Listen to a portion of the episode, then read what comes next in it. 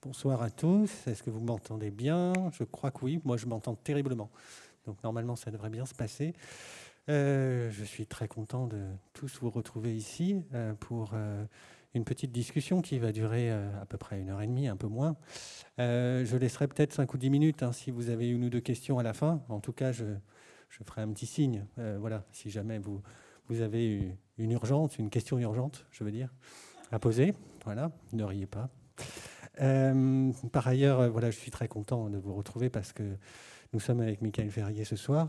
Et euh, c'est pour moi un auteur très important dont j'ai pu parler dans les colonnes d'un certain journal, mais dont j'ai aimé presque tous les livres, c'est d'ailleurs tous ceux que j'ai lus en fait, mais il doit m'en manquer un ou deux. ce dernier livre-là, cependant, Scrabble, est un livre un petit peu différent du point de vue de sa géographie, tout d'abord, pourrait-on dire, puisque, à ma connaissance, je crois que c'est la première fois que euh, est en Afrique, alors que la géographie de Michael Ferrier est déjà euh, suffisamment euh, globale ou internationale, si j'ose dire, allant de l'océan Indien au Japon, en passant aussi un petit peu par la France, parfois, notamment dans le dernier livre, dans François, Portrait d'un absent, qui était paru il y a deux ans maintenant. L'année dernière. L'année dernière, pardon. Pour que tout le monde se mette bien à l'aise, je pense que nous devrions commencer avec une petite lecture. Euh, pour ceux qui éventuellement attendraient la fin de cette discussion pour euh, acheter et lire le livre. Je pense qu'après, vous n'aurez aucun doute. Donc il s'agit presque du début, en fait il s'agit d'un petit prélude, et après le, le, livre commence avec un chapitre 1, si l'on veut, et c'est cela que Michael va lire. Bonsoir. J'eus une enfance de sable et de poussière. La vie nous avait posés là, sans crier gare, entre la savane et la steppe. Le Tchad, pour moi, c'est d'abord le vent, le bruit du vent. Le chien, attaché au piquet par sa laisse, pour ne pas qu'il dévore les poules qui picorent dans la cour, devient fou à cause du vent. Ses yeux piquent et ses oreilles grattent. Le vent le désagrège lentement. Peu à peu, il devient lui-même tout gris comme la poussière. C'est un pays de cailloutis et de rage. Plus tard, bien après que les événements que je vais dire maintenant seront passés, je regarderai une carte dans un atlas et je comprendrai tout. Dans ce pays, fermé comme une gourde, sans accès à la mer et encerclé par d'autres pays, simultanément voisins et ennemis, Libye, Niger, Nigeria, Cameroun, Centrafrique, Soudan. Le vent est à la fois un frisson qui circule, le porteur des bonnes et des mauvaises nouvelles, et le souffle sensible du temps qui tout apporte et tout reprend. Il soulève avec lui les pluies et le feu, la vie et la mort, la guerre et les champs. J'eus une enfance de poussière et de vent. Plus tard, je lirai dans les livres que la dépression de Baudelaire, un peu plus au nord, près de Faya-Largeau, est l'endroit du monde où il y a le plus de poussière. Quand il circule entre les massifs rocailleux de l'Ennédi et du Tibesti, il engendre la principale source de poussière sur Terre, une silice très légère, poreuse, friable, dont la couleur vire du gris clair au bleu vert, selon la forme des dunes et le moment de la journée. Ici, le vent souffle si constamment depuis des millions d'années qu'il a tracé dans le désert de grands couloirs bordés d'éperons rocheux, semblables à des coques de bateaux dressés vers le ciel, qui se transforment à chaque instant sous l'architecture subtile du vent. Mais pour l'instant, j'ai dix ans, et je découvre cette poussière portée par le vent qui semble se glisser partout et ne se poser nulle part. Une poudre, tour à tour très rouge et très jaune, très fine et pourtant dure et blessante, comme si elle s'effritait sans arrêt du sommet d'une falaise. Parfois, le vent et la poussière s'allient. Cela fait des tornades d'opale et de lumière d'une blancheur presque insoutenable. Tempête de sable. Le ciel est jaune, les vents hurlent et soufflent dans tous les sens. C'est l'image la plus vivante qu'on puisse se faire du chaos. Le vent a aussi sa beauté qui se dévoile peu à peu. Quand il caresse la cime des arbres, le retroussi des feuillages fait apparaître plusieurs nuances d'argent, de rose ou de crème. de loin en loin, au moindre souffle d'air, pendant que des bouquets d'oiseaux s'échappent en pépillant des branchages, des pétales vert émeraude se déposent sur les sentiers. Je m'aperçois que le vent n'est pas seulement un cavalier sans limite qui balafre les tôles du toit. Il révèle aussi, lorsqu'il décoiffe en passant le tapis des hautes herbes, les chaumes du sorgho avec leurs feuilles en forme de drapeau.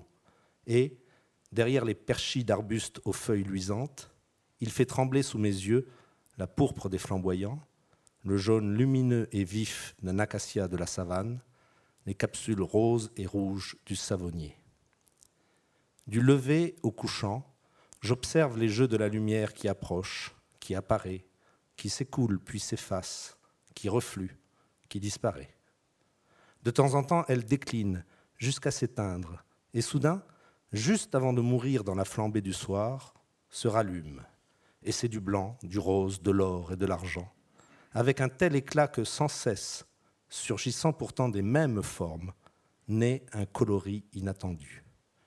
Comme sur un plateau de Scrabble, à partir de quelques jetons de bois, l'efflorescence continuelle de mots connus et de vocables étranges ou imprévus. Merci beaucoup. Euh, je vais commencer par une question qui est presque une question biographique et qu'on pourrait même euh, poser de plusieurs manières. Mais pourquoi le Tchad? Pourquoi pas? Euh, ben Parce que c'était le pays de mon enfance, un des pays de mon enfance. Je n'avais jamais écrit sur le Tchad. Deuxième raison, c'est parce que c'est un pays qui a été pour moi fondamental, au sens le plus strict de fondamental, c'est-à-dire qu'il a posé les fondements de ma conception du monde, de ma vision du vivant. Ce pays a noué en moi plusieurs éléments que je vais retrouver ensuite tout au long de mon existence, c'est-à-dire d'abord un pays étranger, un pays qu'il faut découvrir, qu'il faut explorer, un pays par lequel on se laisse toucher, prendre. Donc le côté exotique, j'aime pas tellement le mot, mais c'était un peu ça quand même. Le côté dehors, voilà, le côté qu'on ne connaît pas, l'inconnu. Ça, c'est le, premier, euh, premier mouvement.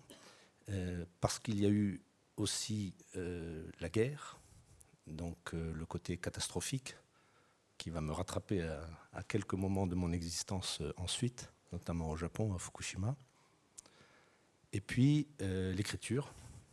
Le livre s'appelle Scrabble parce qu'il débute par, un, par une scène dans la cour où deux enfants jouent au Scrabble et donc ces trois éléments, c'est-à-dire euh, le Tchad, un pays étranger, euh, la guerre, la mort, le côté tragique, et puis euh, l'écriture qui vient, qui vient traverser tout ça, ça fait trois éléments qui effectivement sont importants, je pense, pour comprendre ce que je suis devenu ensuite. D'ailleurs, à propos de cette scène des deux enfants qui jouent au Scrabble dans la cour. C'est une scène qui se retrouve aussi à la fin. Hein. C'est une écriture qui euh, aussi va procéder par cercle. Et euh, lorsque je vous demandais euh, pourquoi le Tchad, j'aurais pu demander pourquoi maintenant? Pourquoi avoir attendu autant pour écrire sur le Tchad et sur l'Afrique? Puisque visiblement, c'est vous le dites vous-même, une expérience qui a été fondamentale, ou en tout cas un pays qui a été fondamental pour vous? Oui, bah, parce qu'il fallait du temps pour que, pour que ça germe, pour que ça mature, pour que ça mûrisse. Donc euh, c'est un livre que je porte vraiment en moi depuis très longtemps. Je sais depuis très longtemps qu'il faut, il fallait que j'écrive ce livre. Euh, les circonstances euh, ont décidé que c'était en 2019 parce que c'est un livre de commande pour la collection Très et Portraits de Colette Fellous. C'est Colette Fellous qui m'a demandé d'écrire ce livre. Et comme la collection est une collection euh, où il y a beaucoup de récits euh, autobiographiques euh, et des récits d'enfance notamment, pas seulement, mais il y en a. Donc j'ai pensé que c'était le, bon moment. Et autant ce livre avait mis du temps à, arriver, autant je l'ai écrit en, quelques mois vraiment. Il est, sorti presque tout armé du mois de janvier, de février, de mars, voilà, presque en entier. Et une question qui est peut-être une question de détail, mais qui va nous aider peut-être à comprendre d'autres choses. Comment vous vous êtes retrouvé au Tchad comme enfant? Alors, euh, pour une raison très simple, euh, mon père était militaire de carrière. il l'est toujours d'ailleurs, il est à la retraite maintenant, et il faisait partie de ces troupes qu'on appelle les troupes de marine, l'infanterie de marine. Contrairement à ce que son nom indique, indique les, troupes de marine, ce n'est pas des marins. Euh, d'ailleurs, infanterie de marine, c'est déjà un peu, un peu spécial comme, comme nom. Euh, ce sont les anciennes troupes coloniales. Et euh, les militaires des troupes de marine sont mutés tous les deux ans ou trois ans dans un nouveau pays. Ils reviennent en France et après ils sont mutés dans un autre pays. Là, c'était le Tchad parce que le Tchad était indépendant depuis 1960. Euh, le livre se passe en 1979. 77, 78, 79, donc le Tchad est indépendant, mais l'armée française avait gardé, comme dans beaucoup de pays euh, africains, une présence euh, importante. On appelait ça l'assistance technique, c'est-à-dire que les militaires français venaient aider l'armée tchadienne euh, venait encadrer en quelque sorte l'armée tchadienne dans un pays qui déjà était en guerre, en guerre civile. c'est la poésie des dénominations euh, militaires, j'imagine. Mais euh, s'agissant justement de votre père et de votre mère qui sont présents dans le livre, ils sont présents, mais ils sont pas tant présents que cela. Par rapport à d'autres récits d'enfance ou d'autres récits autobiographiques, y compris dans cette collection, c'est un récit qui ne s'attarde pas tant que ça sur la figure de vos parents. C'est exact. Oui, c'est exact. Euh, et parce que euh, la formation d'un enfant, d'un adolescent, d'un jeune homme, puis d'un homme, ne se fait pas uniquement par la famille. Et plus exactement, ce qu'on nomme famille euh, est quelque chose d'assez variable. On le voit tout à fait aujourd'hui dans les débats de société que nous avons, que vous connaissez tous, qui vont d'ailleurs continuer, se propager et s'amplifier dans les mois et dans les années qui viennent. Il y a plusieurs moyens de faire famille. Euh, une famille, ça peut être très varié. Euh, je compte dans ma famille, comme à peu près tout le monde, un papa, une maman et un frère. Mais j'y compte aussi, comme beaucoup de gens, mais certains ne le savent pas, euh, des animaux, des cuisiniers, des plantes, des herbes, des criquets, des papillons, des tournesols. Donc voilà, il y, avait la, volonté d'écrire un, livre qui ne se restreigne pas seulement à euh, papa, maman et moi. Et pourtant, c'est, euh, selon moi en tout cas, un livre sur la transmission. C'est un livre qui, s'il évite euh, non pas un des écueils, mais un des lieux communs du récit d'enfance, n'est pas forcément un livre de formation exactement, mais plutôt un livre sur la transmission. Comme si l'ensemble du pays, euh, effectivement, comme vous le dites, les animaux aussi, euh, mais les paysages, tous ceux que vous croisez et avec qui vous vivez, même le Scrabble d'une certaine manière, transmettaient quelque chose. Oui, c'est un livre de transmission et, de mémoire, et donc la transmission peut se faire par par plusieurs euh, canaux, par plusieurs euh, filtres, parfois souterrains, parfois évidents. Le, plus évident, c'est évidemment la transmission familiale, parce qu'on vit en permanence euh, avec sa famille quand on est un enfant, la plupart du temps. Mais il y a d'autres moyens de transmission, il y a, il y a bien d'autres choses qui nourrissent et qui font grandir un, enfant. Alors, je ne sais pas si ma lecture est, juste, mais j'ai eu l'impression qu'il y avait un livre en plusieurs parties, évidemment, mais euh, surtout, il y avait un livre qui courait euh, vers, non pas un dénouement, mais vers une catastrophe dont on parlait euh, tout au début de notre conversation, une catastrophe qui est la guerre, qui est l'irruption de la, violence et de la mort aussi dans la, dans la, dans la vie de l'enfance, dans la vie de l'enfant, pardon, et que toute cette progression qui est assez lente et dans laquelle on sent sans vraiment sentir venir euh, la guerre. C'est quand même assez, loin, même s'il y a des indices. Euh, on voit l'enfant se développer au fil des sensations euh, qu'il éprouve, euh, comme si c'était effectivement euh, infant, enfin avant la parole, comme si c'était d'abord ce qu'il goûtait. Il y a des très belles scènes, et il y a notamment un moment où vous dites qu'il a toujours le doigt dans la bouche. C'est vous hein, dont il s'agit, cet enfant, évidemment. Mais il y a aussi cette scène sur le vent, dont on a eu la lecture il y a quelques instants. Il y a des très beaux passages sur la lumière. Il y a beaucoup de passages sur les animaux aussi. Est-ce que j'ai une lecture qui est tout à fait à côté de la plaque? Non, non, pas du tout. Non, vous avez tout à fait raison. Il y, avait la volonté de retrouver par l'écriture euh, ce qui, moi, me marque, euh, si on essaye de définir cette, période absolument bouleversante qui est l'enfance, qui est euh, l'avancée dans le monde, la découverte du monde, l'exploration du monde dans tous les sens et par tous les sens. Donc, dès le début du livre, j'essaye de mettre en place une espèce de... Cet enfant, c'est un gyrophare, un gyrophare multisensoriel qui effectivement a toujours le doigt dans la bouche, mais ça, ça vient aussi du fait que j'ai retrouvé une photo qui m'a fourni, donc voilà, celle-ci, hein, qui est au début du livre. Euh, c'est une vraie photo? C'est une vraie photo. D'ailleurs, euh, elle fera écho euh, à la dernière photo du livre. La première photo et la dernière photo du livre se répondent. C'est pour ça que votre remarque n'est pas du tout à côté de la plaque, puisque effectivement, la dernière photo du livre, c'est un, une photo magnifique de, Pardon, euh, qui montre aussi un enfant, mais là, ce n'est plus moi, ou alors c'est une autre version de moi-même. C'est un enfant soldat. Bon, vous verrez la, vous verrez la photo. qui, tient une arme. Qui tient une arme, c'est une photo magnifique parce qu'elle fait justement le, le pendant, le diptyque avec la première photo. Autant la première photo est une photo d'enfance euh, où on voit un petit gamin euh, charmant, hein, il, est, mignon comme tout. Tout à fait mignon. Hein, on, est, bien d'accord. Et il a beaucoup changé, le pauvre, mais bon. Et, la dernière photo est, un peu. Voilà, elle est là, elle est, elle est, elle est belle, hein, elle est magnifique, mais elle est assez terrifiante parce qu'on voit un enfant qui a à peu près, qui est un peu plus âgé que celui du, début, et qui a une arme dans les mains, et surtout qui a, qui a un regard, euh, regard d'adulte ou un regard d'enfant qui a été traversé par la guerre. Et donc voilà, le livre tout entier euh, se tient euh, dans ce, dans ce glissement ou dans ce dialogue entre les deux enfants. Oui. Alors peut-être une, petite remarque, c'est effectivement sur l'iconographie, parce que c'est une, c'est aussi dans le principe de la collection. Ce sont des livres qui accueillent une iconographie euh, riche et variée et qui provient parfois euh, effectivement de fonds divers. Et là, dans votre cas, c'est vraiment des fonds divers puisqu'il y a autant des photographies personnelles, si je ne me trompe pas, que des photographies de, grands photographes. Exactement. Alors j'avais, bien entendu, j'ai regardé un peu, je connaissais d'ailleurs déjà plusieurs livres de la collection Très et Portraits qui, comme vous le dites, invitent et même exige des, auteurs qu'ils fournissent une iconographie. Euh, et j'avais regardé, évidemment, ça ne vous étonnera pas, euh, ça ne vous étonnera pas à cause du sujet et aussi à cause du livre lui-même qui est un chef-d'œuvre. J'avais regardé euh, en détail le livre L'Africain de Leclésio qui est paru dans, dans, cette collection. Et je me suis aperçu que Leclésio euh, avait euh, donné comme photographie uniquement des photographies euh, personnelles, de ses archives personnelles, ce qui crée d'ailleurs une grande cohérence dans le livre L'Africain de Leclésio, puisque toutes les photos proviennent donc de son fond à lui et des, photos de, son père.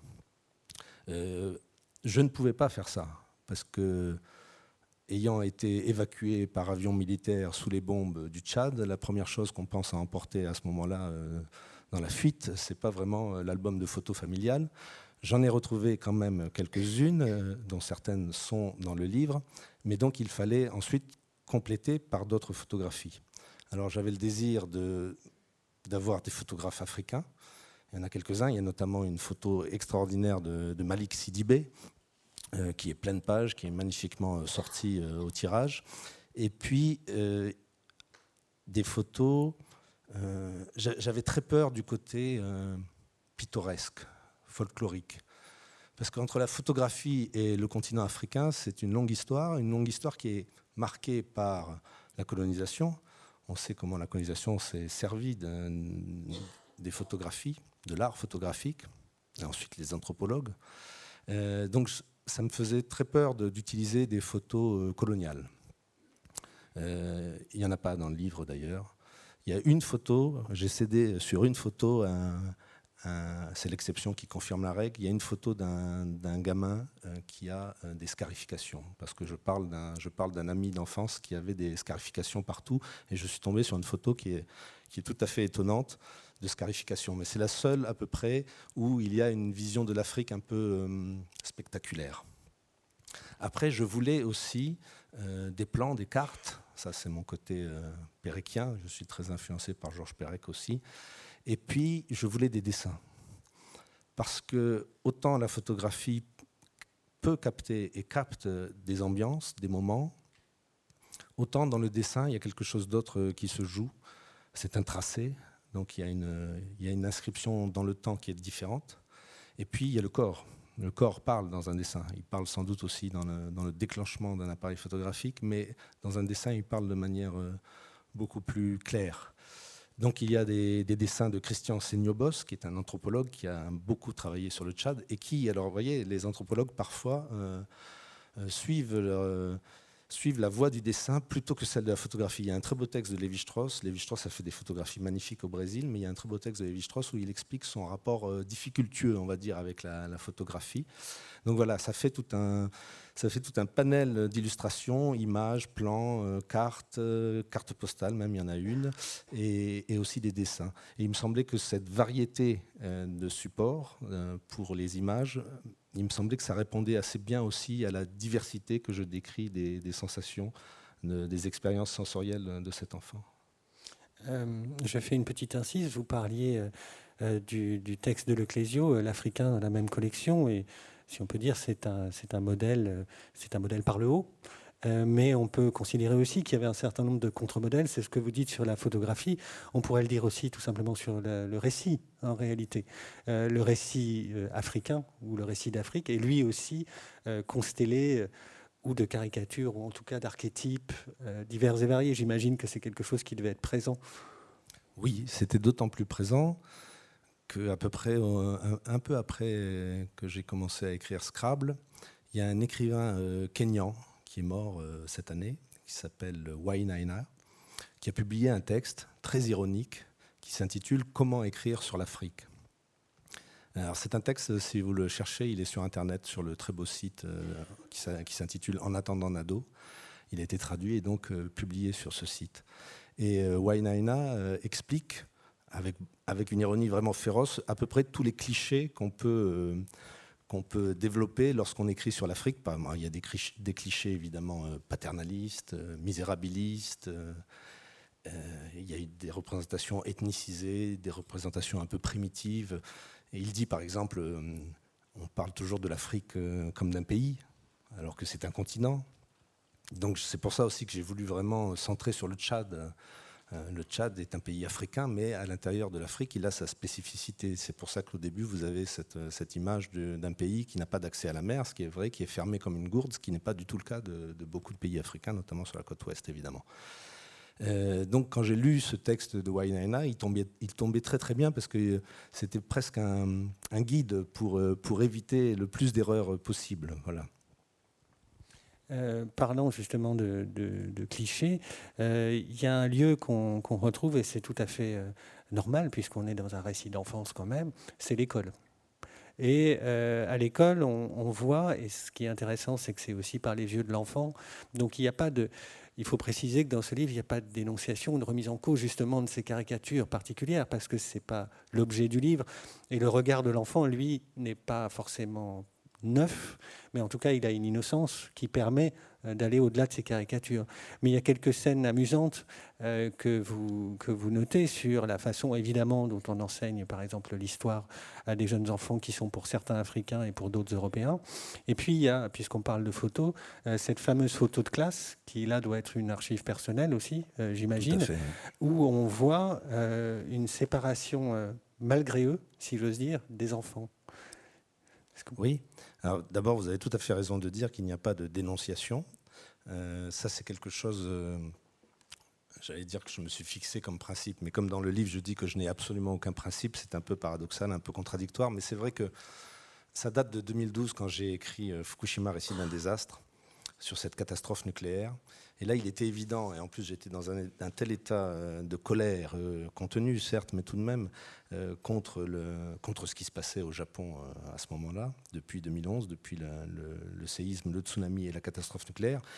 lorsque j'ai écrit Fukushima récit d'un désastre, j'ai fait très attention justement à ne pas faire un livre de dénonciation. C'est-à-dire, je ne voulais pas transformer ça en un brûlot, en un pamphlet, même en un simili-pamphlet euh, qui voudrait faire passer des messages de manière euh, un peu lourde.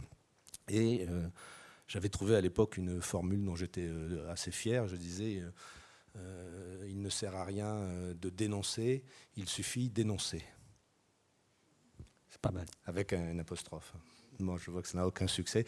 Et, et, pourtant, ça dit, ça dit, bien ce que ça veut dire, c'est-à-dire qu'une la simple description, là je parle de Fukushima, je vais revenir à Scrabble après, mais la simple description d'une situation, d'un paysage par exemple frappé par la lèpre nucléaire, euh, cette simple description elle suffit. Il n'y a pas besoin d'en rajouter.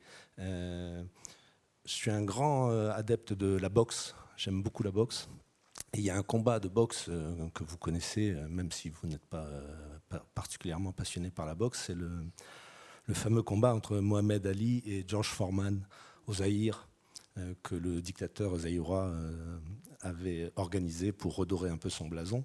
Et euh, dans, dans, ce combat-là, il y a eu un film qui s'appelle When We Were Kings, quand nous étions rois, que vous pouvez voir aussi sur le net en streaming tout ça complètement illégal, mais c'est pas grave. Et, donc dans, on est entre nous. Voilà. Et, donc dans ce combat, à la fin, alors que Foreman, qui est une espèce de monstre dont tout le monde a peur euh, dans la boxe euh, à l'époque, euh, a mené tout le combat et a essayé de démolir Mohamed Ali. Mohamed Ali a sautillé. Hein, il disait c'était c'était son sa devise, c'était vol comme le papillon et pique comme l'abeille. Donc il a fait ça pendant tout le combat. Foreman a fini par, par s'épuiser. Sa masse même, sa force musculaire se transformant en handicap.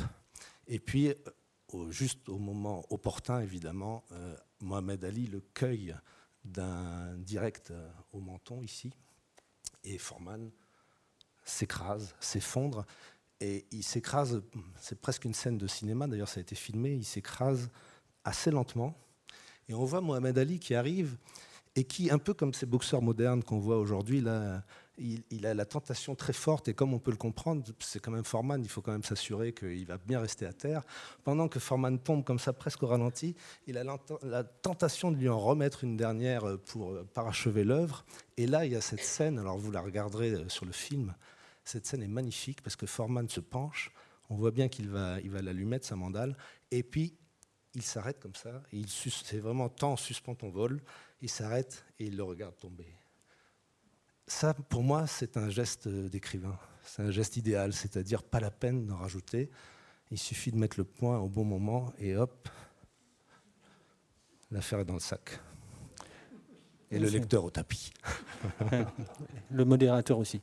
Euh, pour revenir à cette photo d'école et à, et à l'école. Non pas qu'on soit éloigné, hein, parce qu'on est parfaitement dans le sujet, mais euh, effectivement, euh, cette photo, euh, vous le remarquez parce que vous mettez des petites légendes à la fin de, ces, photos. Il y a une sorte d'augmentation du texte par des commentaires sur les photos, vous remarquez que les enfants européens et les enfants africains se séparent d'eux-mêmes sur la photo, ce qui n'est pas l'expérience du narrateur lui, qui a l'air de très bien évoluer entre ses différents camarades. Exactement, c'est quand j'ai regardé cette photo, je me suis rendu compte que, euh, alors que comme vous le dites très bien, euh, j'évoluais au milieu des enfants noirs, blancs, café au lait, crème, tout ce que vous voulez, euh, de manière tout à fait ondoyante. Et sur la photo, on voit, ça m'a beaucoup surpris, que les enfants blancs sont plutôt devant, les enfants noirs plutôt derrière. Alors après, euh, un de mes amis m'a dit mais c'est normal parce que les, enfants noirs, euh, c'est les classes africaines de l'époque où vous avez en même temps des petits gamins euh, qui sont dans l'enfance vraiment et puis vous avez déjà des, enfants qui sont bergers, qui sont des femmes qui sont formées avec des seins, avec un, de, vraies jeunes femmes. Donc vous avez un mélange qui est, qui est assez croquignol donc certains amis m'ont dit, enfin un ami m'a dit, mais c'est normal parce que les enfants africains sont plus robustes, ils sont plus costauds, ils sont plus grands, donc on les met derrière. C'est une, euh, ouais. J'ai dit oui, pourquoi pas, mais bon, quand même, il y, a aussi des petits derrière, vous les voyez même pas tellement ils sont petits.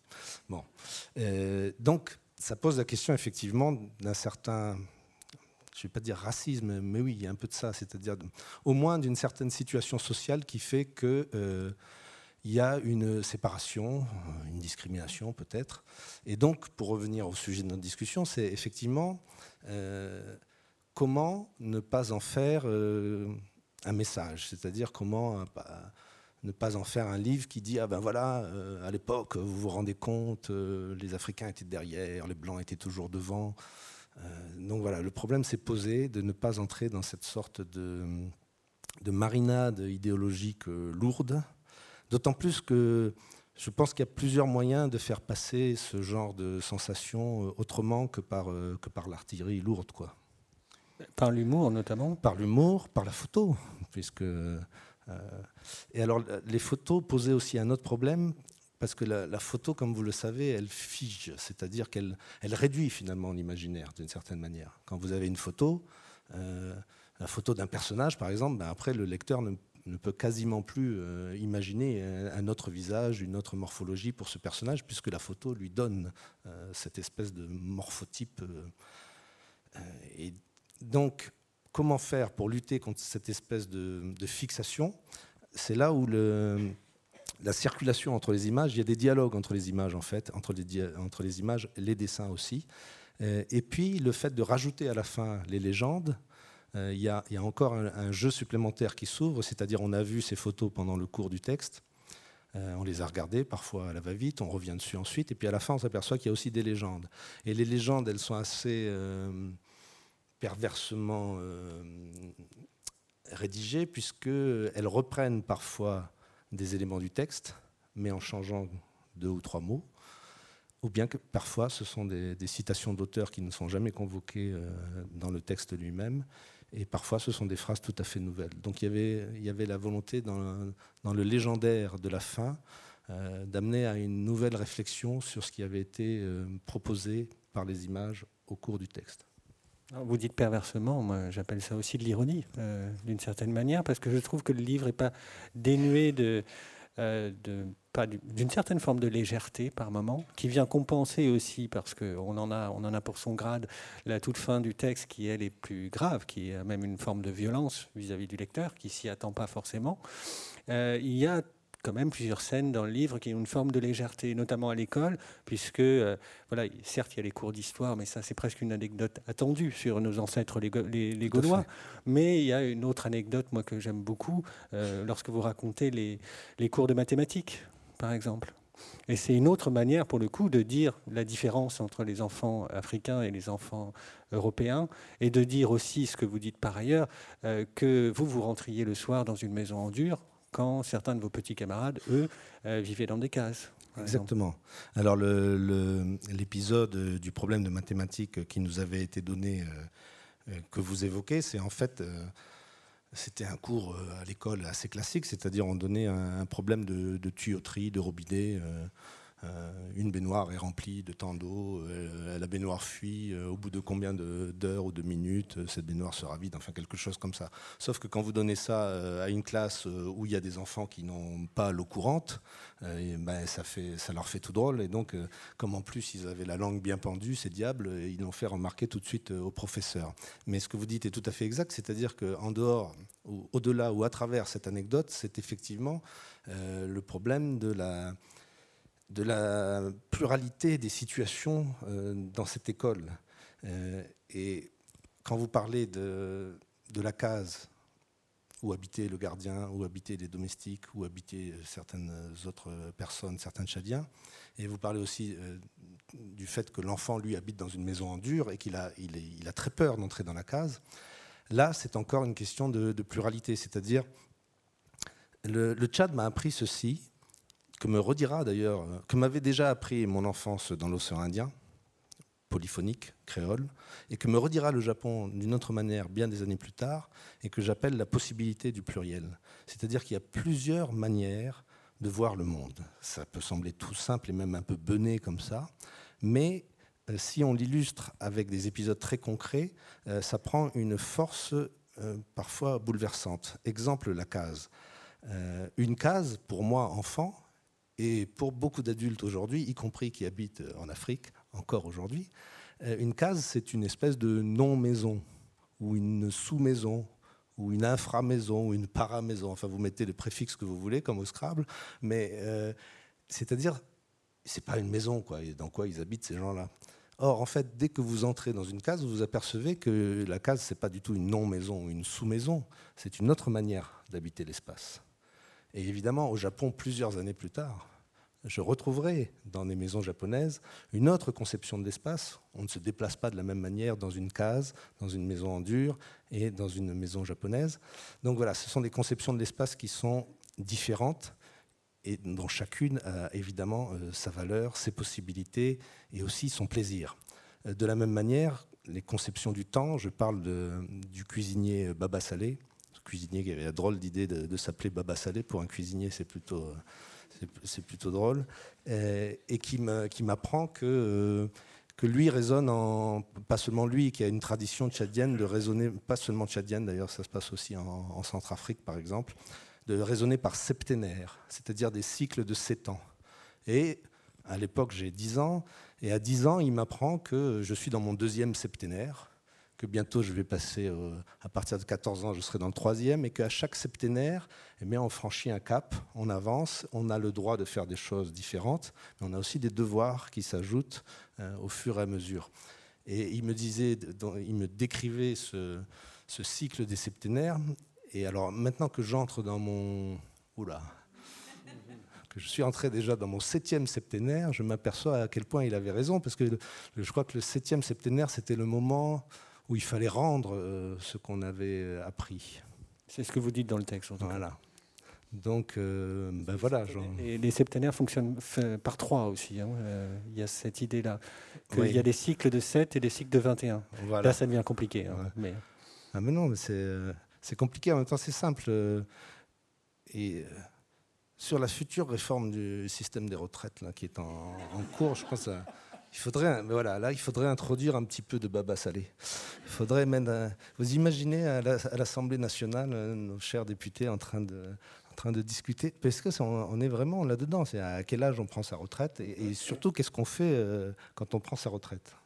Mais, d'ailleurs, on, en parle un tout petit peu dans, le texte, hein, puisque selon Baba Salé, qui on parlait de transmission, est une grande figure de la transmission dans le, dans le texte.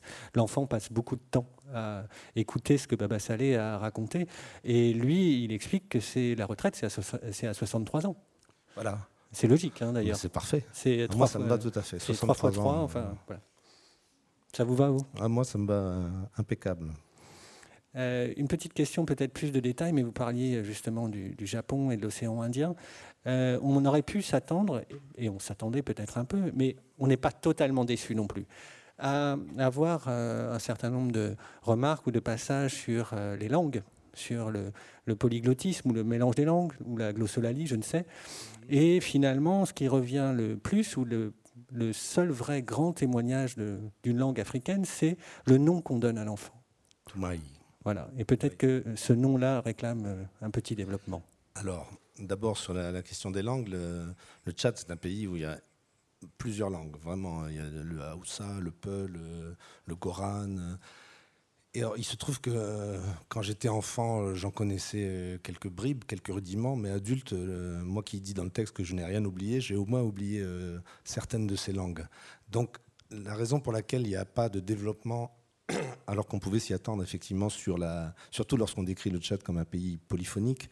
Il n'y a pas de développement, il n'y a pas un chapitre par exemple sur l'extraordinaire diversité, l'extraordinaire euh, richesse euh, à la fois euh, sensitive et intellectuelle de ces langues. pourquoi? Donc tout simplement, d'abord pour des raisons pratiques, c'est que je, je, ne maîtrise plus ces langues si jamais je les ai maîtrisées un jour, mais j'en avais au moins quelques, quelques bribes. Je ne les maîtrise plus aujourd'hui, donc ça m'aurait demandé un gros travail là de de se replonger là-dedans. Et la deuxième raison, c'est que j'ai en fait un, autre livre qui est en préparation. J'ai des projets d'écriture comme euh, si je devais vivre mille ans, plusieurs septénaires. Et, euh, donc ce livre parlera de, oui, de, la, de la diversité des langues sous une forme romanesque. Donc j'ai laissé ça pour, euh, pour la suite. Euh, de la même manière, on m'a dit, par exemple, mais ta mère, elle n'apparaît presque pas, alors qu'elle est importante, n'est-ce pas? Euh, J'ai dit, mais elle n'apparaît pas parce que j'ai un autre livre en préparation sur ma mère. Donc, chaque chose en, son temps. Et là, je suis les préceptes de Baba Saleh. chaque chose en son temps. J'écrirai euh, le livre sur les langues quand il sera temps de l'écrire, et le livre sur ma mère, sans doute un peu plus tôt d'ailleurs, dans quelques années. Oui. Et le surnom, justement, de l'enfant? Qui n'est peut-être pas inconnu euh, pour certains d'entre vous. Qui... Toumaï, oui. C'est un surnom qu'on me donnait. Euh, c'est un nom Goran, donc une des langues du Tchad. Alors je laisse un peu le suspense quand même pour euh, pourquoi, qu'est-ce que ça veut dire exactement Toumaï? Mais j'ai su, on, m'a surnommé Toumaï très vite, mais j'ai su vraiment des années plus tard, bien après, le sens de ce nom. C'est d'ailleurs comme ça que termine le livre il y a un effet de suspense euh, en quelque sorte. Euh, j'aime bien dans un livre ménager des, paliers, des progressions. C'est pour ça, par exemple, que la scène du Scrabble du début, elle a l'air tout à fait tranquille au début, mais on sent bien qu'il y a ces deux enfants qui jouent au Scrabble autour d'une table. Donc, pour l'instant, tout va bien. C'est un tableau ludique, domestique. Et puis, il y a une femme à côté, dont on peut imaginer que c'est la mère des deux enfants, mais elle est vêtue d'un manteau. Or, on est au Tchad, il fait très chaud, donc déjà, il y, a un petit clivage qui apparaît. Sur la table, il y a un paquet, de, médicaments, une boîte de médicaments qui est ouverte. Dans le ciel, il y a des oiseaux qui tournent, des rapaces, des vautours. Euh, on entend des, claquements, c'est le vent dans les draps, sans doute. Euh, tous ces petits détails-là seront explicités progressivement et vraiment, à la fin, il y a une espèce de relecture qui se fait. Euh, à partir du moment où on arrive à la fin du livre, c'est en tout cas euh, ce que je voulais mettre en place, on peut relire tout le début du texte d'une manière différente. Là, j'avais un modèle. J'essaye toujours euh, de, choisir la forme du récit la plus adaptée à ce que je veux dire. Par exemple, petite escapade, bifurcation à Fukushima, encore une fois, et je reviens à Scrabble ensuite. Euh, par exemple, dans Fukushima, j'avais fait une tripartition. Euh, la terre, l'eau, l'air. C'est-à-dire, la terre, c'était pour le séisme, euh, l'eau, c'était pour le tsunami, et l'air, c'était pour la catastrophe nucléaire, parce que les radionucléides se propagent par l'eau, par la terre, mais surtout par, les vents. Donc, il m'avait semblé que dans cette tripartition, c'était très simple d'abord. Ça faisait aussi référence au haïku, parce qu'au euh, haïku, vous avez trois vers, et dans chaque vers, il y a ce qu'on appelle un, Dans chaque haïku, il y a un kigo, c'est-à-dire un mot de saison. Donc ça peut être l'eau, le, vent, etc. Et donc ça faisait référence à la fois au haïku et en même temps la tripartition en trois euh, dans la culture occidentale, c'est la tragédie. Dieu sait que nous vivions à Fukushima une tragédie. Donc ça permettait de mixer en même temps une espèce de référence du tragique grec et une référence japonaise. Alors là, dit, dès que j'ai trouvé ça, je me suis dit, ça y est, tu as, tu as ta composition. Euh, pour euh, Scrabble, je reviens à Scrabble, j'ai longtemps cherché, je me suis dit, mais comment euh, je vais organiser ce texte En plus, c'est un récit d'enfance, c'est-à-dire l'enfance ne connaît pas le temps. Je le dis dans le, dans le texte, pour un enfant, la semaine prochaine, c'est comme si, enfin, ou le mois prochain, ou l'année prochaine, c'est très loin, ça n'existe pas. Donc euh, le danger un peu, c'était de faire euh, de l'enfance une sorte de paysage très stable, euh, parce que justement, il n'y a pas de temporalité. Et donc j'ai essayé de, de, résoudre ça avec cette, avec cette, cette, composition en spirale et avec le fait qu'à la fin, la fin aide à relire tout le début et, évidemment par, euh, par, enroulement tout le texte. Ça me venait très précisément, j'ai trouvé la clé quand j'ai relu pour la dix millième fois le poème de Rimbaud, Le Dormeur du Val. Dans Le Dormeur du Val, tout le monde connaît Le Dormeur du Val, mais on le connaît tellement bien qu'on a oublié à quel point ce, poème est génial en fait. Euh, vous vous souvenez, euh, c'est un trou de rivière, c'est un trou de verdure au coule d'une rivière, etc. etc. au début, on a pareil, on a ce paysage très calme, un trou de verdure, une rivière, un soldat qui dort tranquille. Et puis, alors en plus, le, tour de force de Rimbaud, c'est que ce n'est pas un, livre en entier, c'est pas un récit, un roman, c'est un poème. Et à la fin du livre, on s'aperçoit que, euh, vous vous en souvenez, ce soldat qui dort, soi-disant, en fait, il a deux trous rouges au côté droit. C'est-à-dire qu'il est mort, il est mort à la guerre. Et là, tout d'un coup, révélation, le trou de verdure du début fait écho aux deux trous rouges sur le côté droit à la fin. Même le titre, le dormeur du Val, tout d'un coup on se dit, bien sûr, dormeur, celui qui dort meurt. En l'occurrence, ce soldat qu'on croyait dormir, il n'était pas en train de dormir, il était mort. Et donc, à partir du dernier vers de Rimbaud, Rimbaud, c'est pas seulement de la fulgurance poétique avec un lexique, c'est aussi une des, structures narratives dans les poèmes incroyables. Hein. Relisez le bateau Yves, c'est pas n'importe quoi, ça, vous mène en bateau, c'est le cas de le dire. Et donc voilà, cette espèce de renversement final qui amène, euh, qui, qui invite le lecteur euh, à relire euh, tout le, tout le poème sous un angle différent, je me suis dit, tiens, si j'arrive à faire quelque chose comme ça avec Scrabble, je vais je vais court-circuiter euh, cette espèce de stabilité et homogénéité du roman, euh, du récit d'enfance euh, traditionnel. Et les deux trous rouges sur le côté, si j'ose dire, ou au côté, c'est l'irruption de la guerre à la, toute fin de, à la toute fin du texte. Et on reverra cette, cette scène effectivement de Scrabble, euh, comment dire, pas revisitée, mais éclairée en tout cas euh, autrement. Et euh, on reverra aussi d'autres, il y a d'autres scènes, il y a, d'autres anecdotes qu'on revoit transformées par cette fin du texte. Et je voulais juste, puisqu'on parlait des enfants et de, et de l'école, et du fait que par les yeux de l'enfant, justement, on ne ressent pas particulièrement de tension dans le roman entre, par exemple, les enfants européens et les enfants africains. Et d'ailleurs, on voit bien à la fin du, texte que c'est entre deux enfants africains, euh, finalement, que la violence va, surgir. Euh, il y a euh, deux enfants africains qui sont Youssouf et Abdel, qui sont présentés ensemble euh, lorsque on évoque l'école.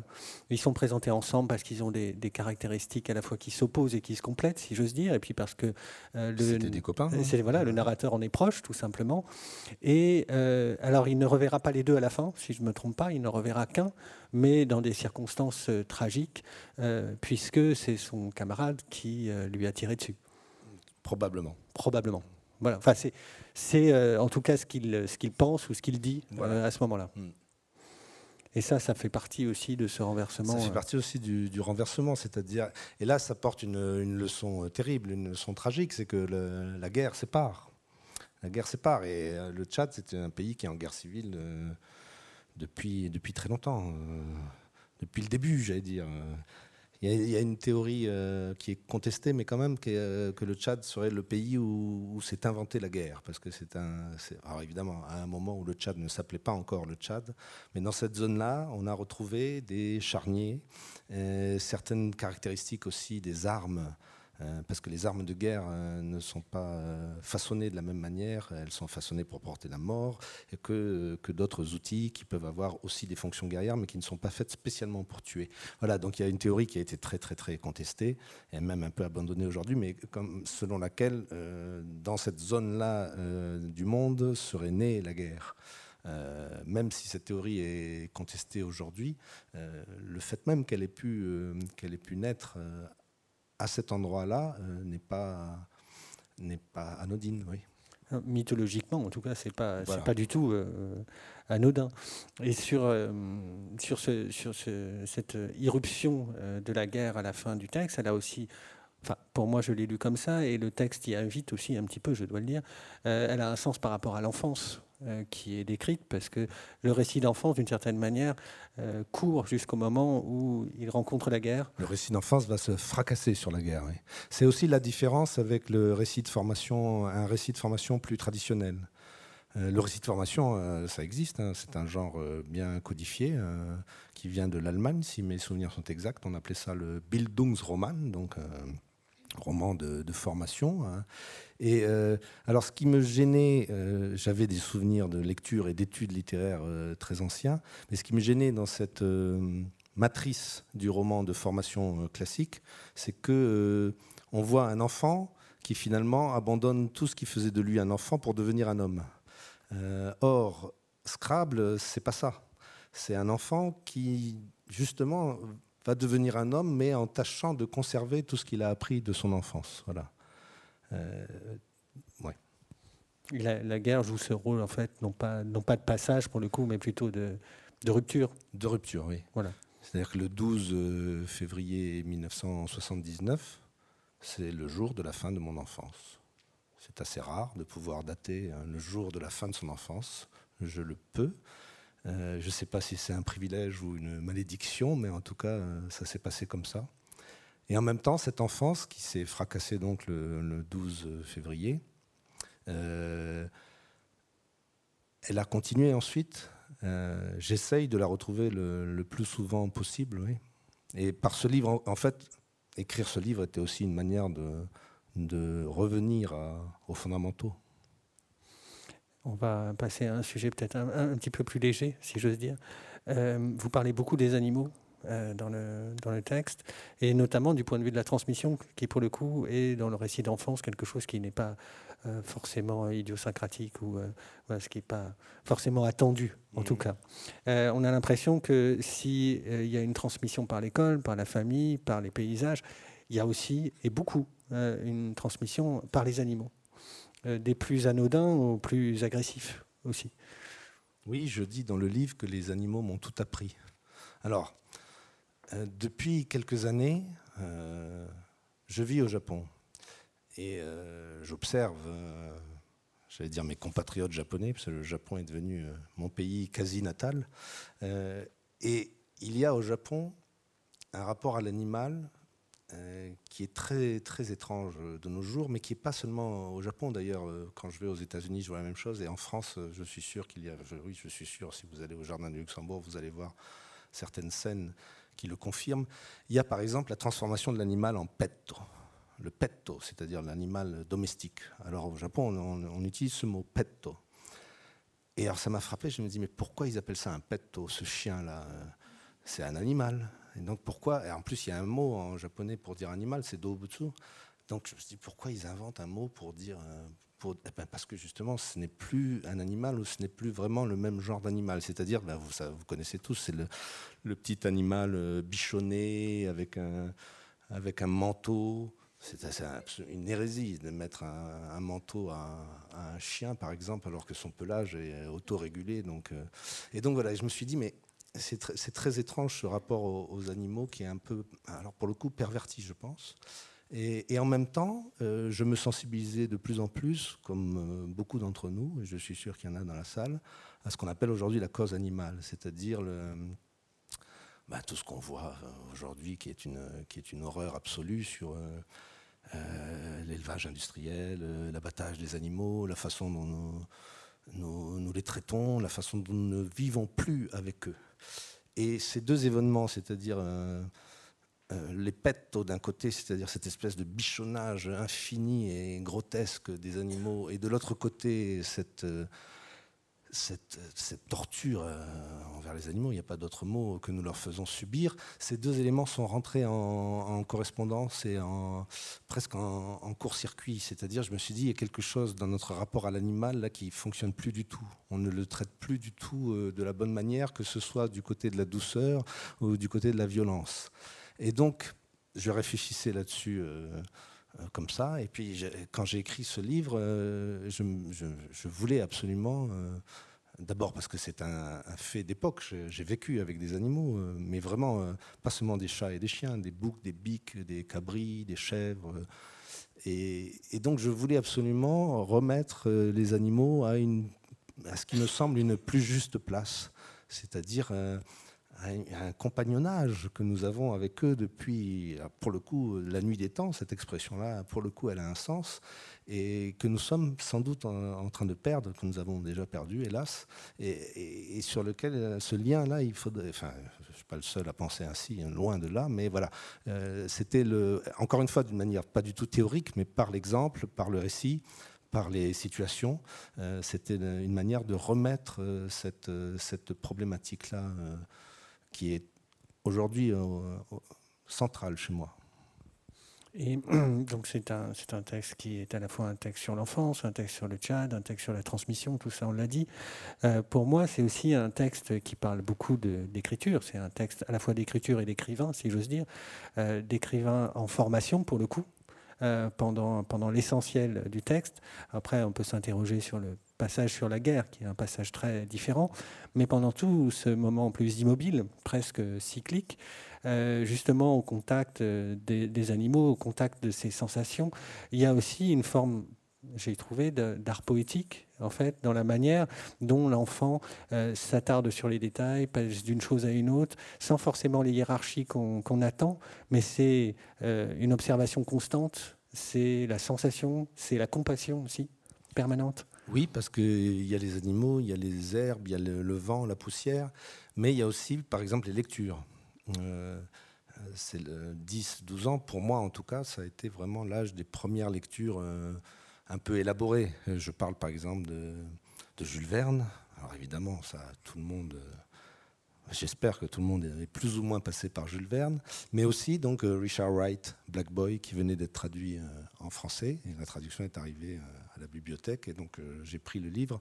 Donc voilà, il y a aussi la découverte. C'est une, c'est une découverte qui est à la fois sensorielle et intellectuelle. C'est une, c'est une formation complète. Et est-ce qu'on peut, est qu'on peut revenir aussi? Il y, a, plusieurs passages, parce que vous parliez justement de la photographie et du dessin, en disant que dans le dessin, la différence avec la photographie, c'est que le corps parle. En fait, il y a une main d'une certaine manière.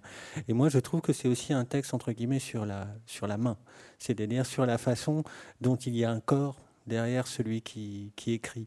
Et que revenir à l'enfance pour montrer de quelle manière le regard, justement, en plus des lectures et en plus de l'inspiration euh, qu'on peut trouver ou, chez Jules Verne ou chez euh, Wright, il y a aussi justement cette, cette méthode constante qu'a l'enfant de naïvement appréhender les choses. Et il y a une main là derrière, que je trouvais euh, assez cohérente avec euh, beaucoup d'autres choses, d'autres récits que vous avez écrits. Oui, il y a une main, il y a un corps. Le corps, pour moi, c'est euh, fondamental, y compris dans la littérature. C'est-à-dire que j'ai eu une formation littéraire, enfin, j'ai fait des études littéraires assez poussées. Et évidemment, au bout d'un moment, euh, on, arrive sur des grands textes euh, littéraires, les grands textes philosophiques. Et puis, je suis professeur à l'université euh, Chuo de Tokyo. Et, donc, j'explique à mes étudiants des textes littéraires, parfois des textes philosophiques. Et puis, petit à petit, je me suis aperçu que j'avais tendance, mais comme beaucoup de mes collègues, pour ne pas dire tous, à, faire monter ça un petit peu en, mousse, ça serait pas gentil, mais ou en mayonnaise non plus, à intellectualiser tout ça. Voilà. Euh, et, dans le monde littéraire que je côtoie de temps à autre, euh, avant de m'esquiver au Japon, euh, je remarque qu'il y a plusieurs manières de concevoir la littérature, l'art d'écrire, le fait même d'être écrivain. Il y a plusieurs manières et, toutes ces manières, je vais être assez ironique dans les minutes qui suivent, donc je dis d'abord comme un garde-fou que toutes ces manières ont certainement une part de légitimité. Mais il y a une certaine manière de concevoir la littérature en France au Japon où j'enseigne et dans d'autres pays, qui est une manière, je dirais, de, gens de lettres. Ce que Céline appelait les gens de lettres, en attachant tous les mots comme ça, vous voyez. Euh, il mettait plus d'espace. Les gens de lettres. Je crois que c'était Noguez, le regretté Dominique Noguez, qui parlait du grand écrivain, avec un T, et pareil, tout attaché. C'est-à-dire, c'est une manière cérébrale, intellectuelle, intellectualisante, où la littérature et finalement euh, l'arme parfaite pour la conversation de salon. C'est-à-dire que tout à l'heure, vous allez sortir de la maison de la poésie et puis vous allez dire Oh, ce soir, j'ai vu Michael Ferrier et Nils Saal. Oh, quel dialogue magnifique. Oh, Vous voyez, cette espèce... Même dans le ton des voix, il y a quelque chose comme ça qui passe. Et encore une fois, je suis un peu ironique, mais Évidemment, ça fabrique aussi du lien social, comme on dit, et c'est une manière aussi de faire vivre la culture. Ça la fait sans doute vivre, mais ça, a tendance aussi à en, atténuer ou en réduire ou en supprimer les vibrations. Donc, pour ma part, je me sens beaucoup plus proche d'écrivains qui ne sont pas des gens de lettres, mais qui mettent, euh, là encore, l'influence de Céline est très forte, pour le meilleur et pour le pire. Euh, c'est-à-dire qu'ils mettent leur trip sur la table. Voilà. Euh, Céline disait, pour écrire, il faut mettre sa peau sur la table.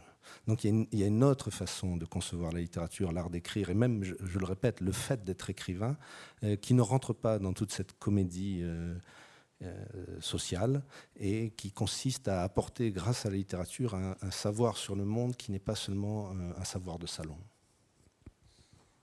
Alors, euh, si vous avez des questions, ça va bientôt être le moment. Euh, j'ai juste une dernière petite question, parce que je ne voudrais pas qu'on l'oublie. Euh, parce que c'est aussi l'âge du narrateur qui, qui, fait penser. Là aussi, c'est une des attentes qu'on a lorsqu'on lit le, livre et qu'on se rend compte que bah, c'est un jeune garçon qui a autour d'une dizaine d'années. il y a aussi dans ce livre, peut-être plus fugitivement ou fugacement, mais il y a aussi la découverte de l'amour et de la sensualité. Oui. Est-ce qu'on garde le suspense et qu'on n'en dit rien? Euh, Alors, le livre est dédié à une certaine Amaboua. Le nom a été un petit peu transformé, évidemment, pour les besoins de la cause. Euh, mais oui, il y a dans Que serait une enfance si elle n'était aussi une initiation à la sensualité? Euh, La découverte de l'amour, y compris de la sexualité. Euh, oui, ça tient un, chapitre et même un peu plus, puisque ça se distille comme un parfum dans, plusieurs pages du livre. Oui, c'est une partie euh, importante, mais que par pudeur, nous n'évoquons pas ici. La pudeur l'emporte donc, mais si vous avez des questions, c'est maintenant le moment. Et vous pouvez ne pas avoir la même pudeur que nous.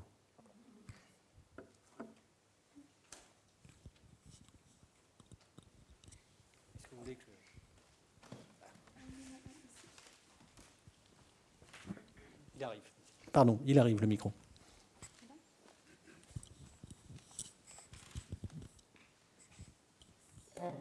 Euh, merci Michael de ces propos euh, toujours très éclairants et passionnants.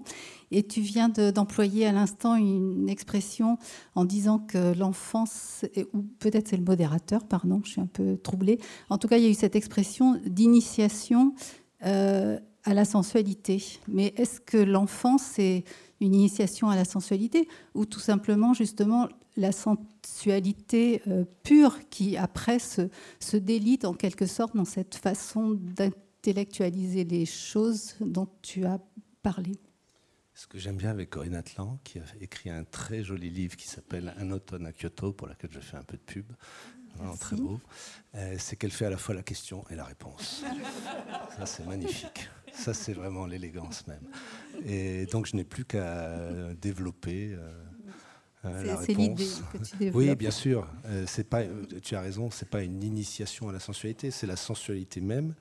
C'est l'ouverture, c'est la disponibilité à tout ce qui se passe dans le monde. C'est ça l'enfant. Il, il, y va. Il n'y a pas de garde-fou, de pare-feu, il y va. Et euh, quand tu dis qu'effectivement, l'âge adulte, petit à petit, va racornir, rétrécir toute cette, cette broussaille de sensations que, que, nous cultivons pendant l'enfance, tu as tout à fait raison. Alors je dis souvent, je le répète encore, qu'il y a des moyens dans l'âge adulte de retrouver les sensations de l'enfance. Euh, j'en vois au moins trois, mais euh, je suis sûr que dans la salle, plusieurs personnes ont d'autres, possibilités. Euh, il y a tout simplement la promenade. Une petite promenade par un soir d'été à la Fondation des Treilles, par exemple, dans le sud de la France, et vous retrouvez tout d'un coup toutes ces cette multisensorialité de l'enfance euh, qui vient vers vous et que vous n'avez plus qu'à accepter. Il y a la promenade, il y a l'expérience amoureuse, l'état amoureux, où là il y a un retour de tous les sens qui est vertigineux, qui est même parfois un peu terrifiant, parce que quand on aime quelqu'un, euh, ça peut prendre des dimensions, euh, oui, magnifiques. Et puis, il y a à part l'état amoureux, il y a le geste artistique composer une musique, écrire un livre tel que je l'entends en tout cas, c'est aussi euh, retrouver cette euh, part d'enfance, cette espèce d'ouverture, de disponibilité, euh, ce qu'on pourrait appeler l'enfance de l'art. C'est joliment dit. Est-ce qu'il y a une autre, une autre question parmi vous?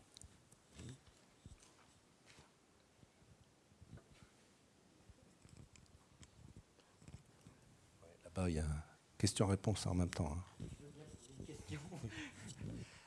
Euh, ce qui me, enfin, une, question sur, sur, euh, sur l'écriture de ce texte, parce que ça commence par le mot prélude, qui est un mot de, musique.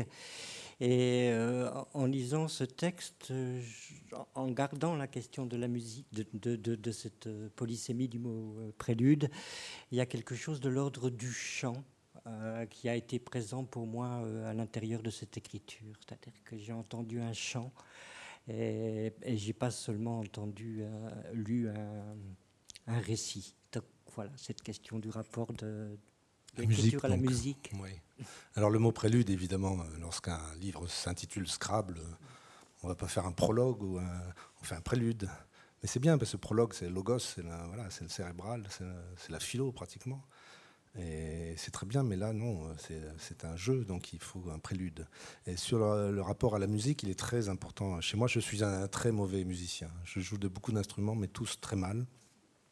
Euh, mais effectivement, là, je parlais des expériences euh, adultes, enfin, dans l'âge adulte, dans lesquelles on peut retrouver euh, l'ouverture de l'enfance. La musique, écouter de la musique, ça en fait partie, évidemment quand c'est bien fait, euh, une musique, vous l'écoutez avec les oreilles évidemment, mais euh, ça circule. Vous pouvez même euh, souvent vous mettre à danser. Donc c'est-à-dire que ça y est, tout le corps est, en branle, tout le corps est en mouvement. donc oui, il y a un passage du livre où je raconte mon éducation musicale, qui a été assez complète et assez désastreuse en même temps, puisque euh, à l'heure où je vous parle, je, peux jouer de plusieurs instruments, mais euh, aucun euh, de manière vraiment satisfaisante. Mais donc j'ai eu une éducation musicale qui a commencé d'ailleurs au Tchad, avec la flûte, flûte à bec, flûte traversière, Monsieur Coulon, mon professeur de musique. Et Monsieur Coulon vivait depuis très longtemps au Tchad, et donc il faisait des cours de solfège et, donc il apprenait la flûte à des enfants, mais en même temps, comme il vivait depuis longtemps au Tchad, il, euh, il se piquait aussi de xylophone. Et quand je dis se piquer, c'est pas exact. Il était, c'était un très bon spécialiste du xylophone parce que non seulement il le pratiquait, mais il en construisait. Et c'est lui qui m'a appris à construire des xylophones, donc aller chercher les bois euh, sur les bords, euh, sur les berges du fleuve Chari. Choisir les, meilleurs bois pour la meilleure résonance possible. Après, dans un xylophone, vous avez aussi des membranes, des pots, donc il faut aussi choisir les meilleures membranes d'animaux, celles qui sont le plus vibratiles. Euh, voilà, il, et il m'apprenait ça de, euh, manière euh, très précise, très concrète. Et j'en ai gardé. J'en ai gardé quelque chose qui, effectivement, dans, chacun de mes livres, la, musique revient de manière obsessionnelle, répétitive, lancinante même, pourrais-je dire. J'en ai même fait le, sujet de mon doctorat, parce que j'ai fait un, une thèse sur la, chanson euh, dans l'œuvre de Céline. Euh, mais là, vous voyez, euh, c'était mon moment intello. Hein. Après, je, suis revenu aux choses sérieuses après le doctorat. Mais c'est très important, oui, bien sûr.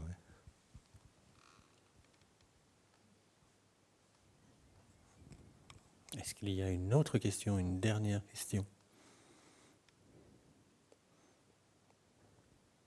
Sinon, vous avez toujours l'occasion, à la sortie évidemment de cette discussion, euh, devant la Maison de la Poésie, de poser plein d'autres questions à Michael Ferrier.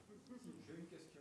Ah Est-ce que le livre sera disponible ici aujourd'hui?